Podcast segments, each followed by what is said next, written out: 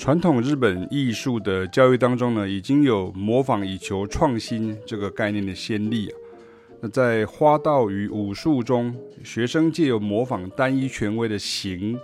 来学习基本技巧。那学生呢，必须首先保护这个形，然后但是在研习多年之后呢，他们会脱离传统，那接着分别去创造自己的形。那这个系统呢，称之为手破离。好，那这个是一个日本很著名的一个概念，就三个字“守”，就是守住的守；那“破”就是破，就是破掉；然后“离”的离开，哈，就是这样，就是守破离这样。那为什么会这样子说呢？其实所有的艺术的创作，其实跟艺术的发展几乎都是像这样子的一个方向在前进的，哈，几乎都是这样子，哈，不管。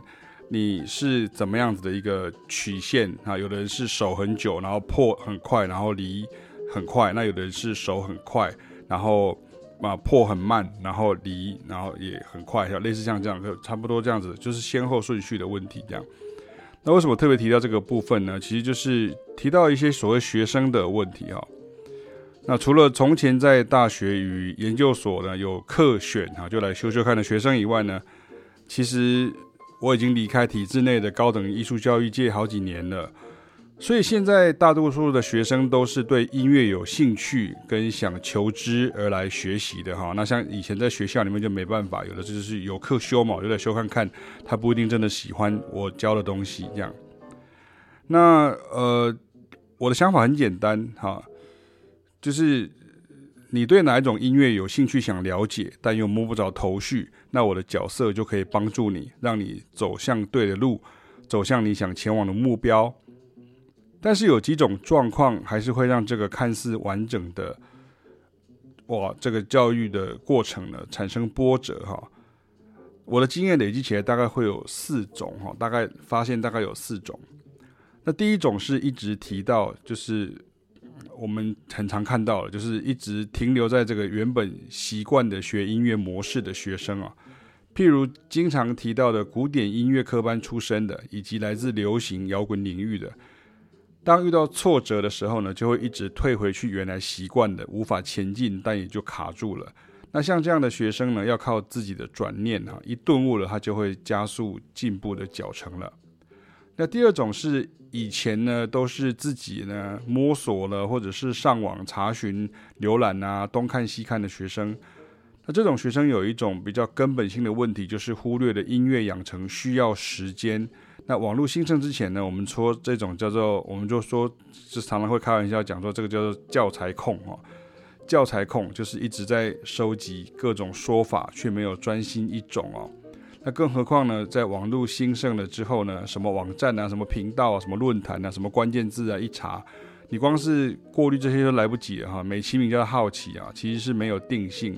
只是凑热闹而已啊。那第三种呢，比较少见啊，但我有时候也会遇到，有蛮多是我的学生呢，当老师的时候遇到了啊，就是比较年少轻狂那种学生，那容易说大话啊，容易嘴炮啊。或是有很莫名的坚持啊，比如说会说啊，不需要知道乐理啊，要打破陈规啊，颠覆音乐界啊，什么厉害都很烂啊，这样。但是其实这种学生知道的东西很有限哈，却因为像只小斗鸡，那大家比较不会正面冲突。不过我近年比较不容易遇到这种的学生了哈，因为可能也是因为我比较资深的关系啊。那第四种其实是第二种的变形哈，姑且称之为天真型或误会型或是信仰型哦。那除了基本上就是根基于第二种的资讯搜寻与搜集特性外呢，最严重的问题就是基本功不足，那却又迷信他认为是炫啊，而且是新的东西啊。其实教爵士乐最常碰到这一型哈，譬如说像看到很多音阶名称呢，或者是理论名词就嗨了哈，就是他认为说这个是他听不出来音乐。都是他也不怎么了解怎么用了这些新乐理所造成的，或者像有的人会觉得说，诶，看，比如他看一本书，他会觉得说前面感觉到很基本，他知道，所以他就会想要急着去跳看后面的章节，他认为后面的章节，呃，这些啊、呃、后面的部分应该是比较进阶、比较难的，他就直接去看那个比较难的那个部分，然后他会觉得说，诶，我应该听得懂，我会看得懂。那第二方面就是说，他已经先天有一个想象，就是说那个东西是比较。进阶啊，是比较难的，他应该要去学那个比较难的。我不晓得大家可不可以体会我的这种说法，这样哈，所以他不愿意稳扎稳打，就是从头开始这样。但是呃，这样的学生呢，首先在音乐基本功，譬如像耳力锻炼啊，或者是基本认知上有所不足。所以常会把音乐当成数学来算哈，来代换，或者是迷信有秘诀啦，有秘籍。那通常这要老师示范讲解的，让他口服心服呢，瞠目结舌呢，那学生才会大梦初醒哦。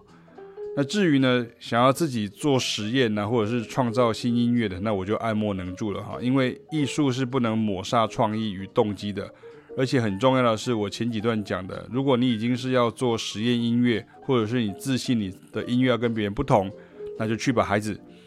慢走不送哦。等你成功的时候，记得送老师一张专辑哦。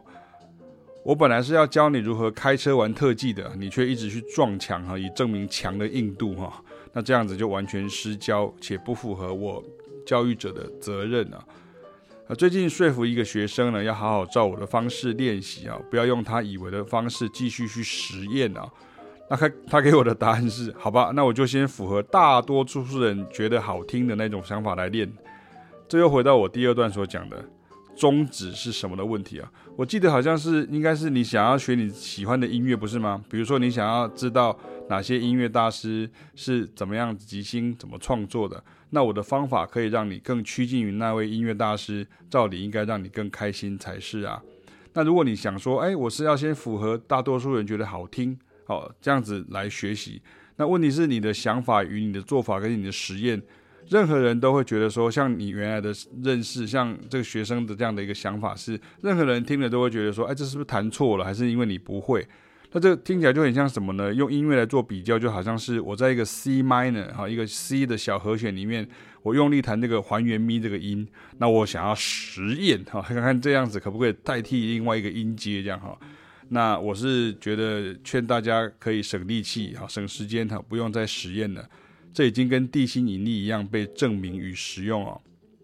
而且音乐的发想与创意，其实还有很多很有趣的方法，老师会教，同学会练。也等待你慢慢去发现与惊觉。我靠，原来我以为很难办到的是这样做到的哦！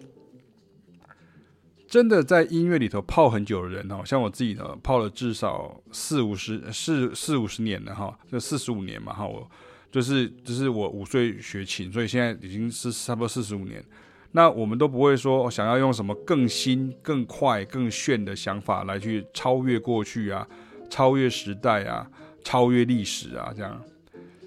正面积极的想法是，人类音乐历史中的资料库已经庞大到，你只要继续钻研或截取，你就可以有很棒的音乐成果产生。更何况音乐或历史呢，总是风水轮流转的运行者。那我不知道我这样讲对不对啊，但是我觉得这是艺术跟科技很不一样的地方啊。科技推崇新与快，但是艺术的本质不是旧与慢，而是。回归人性面，只是我们对普遍比较陌生的音乐类型啊，你还不够理解开发者的人性面而已啊。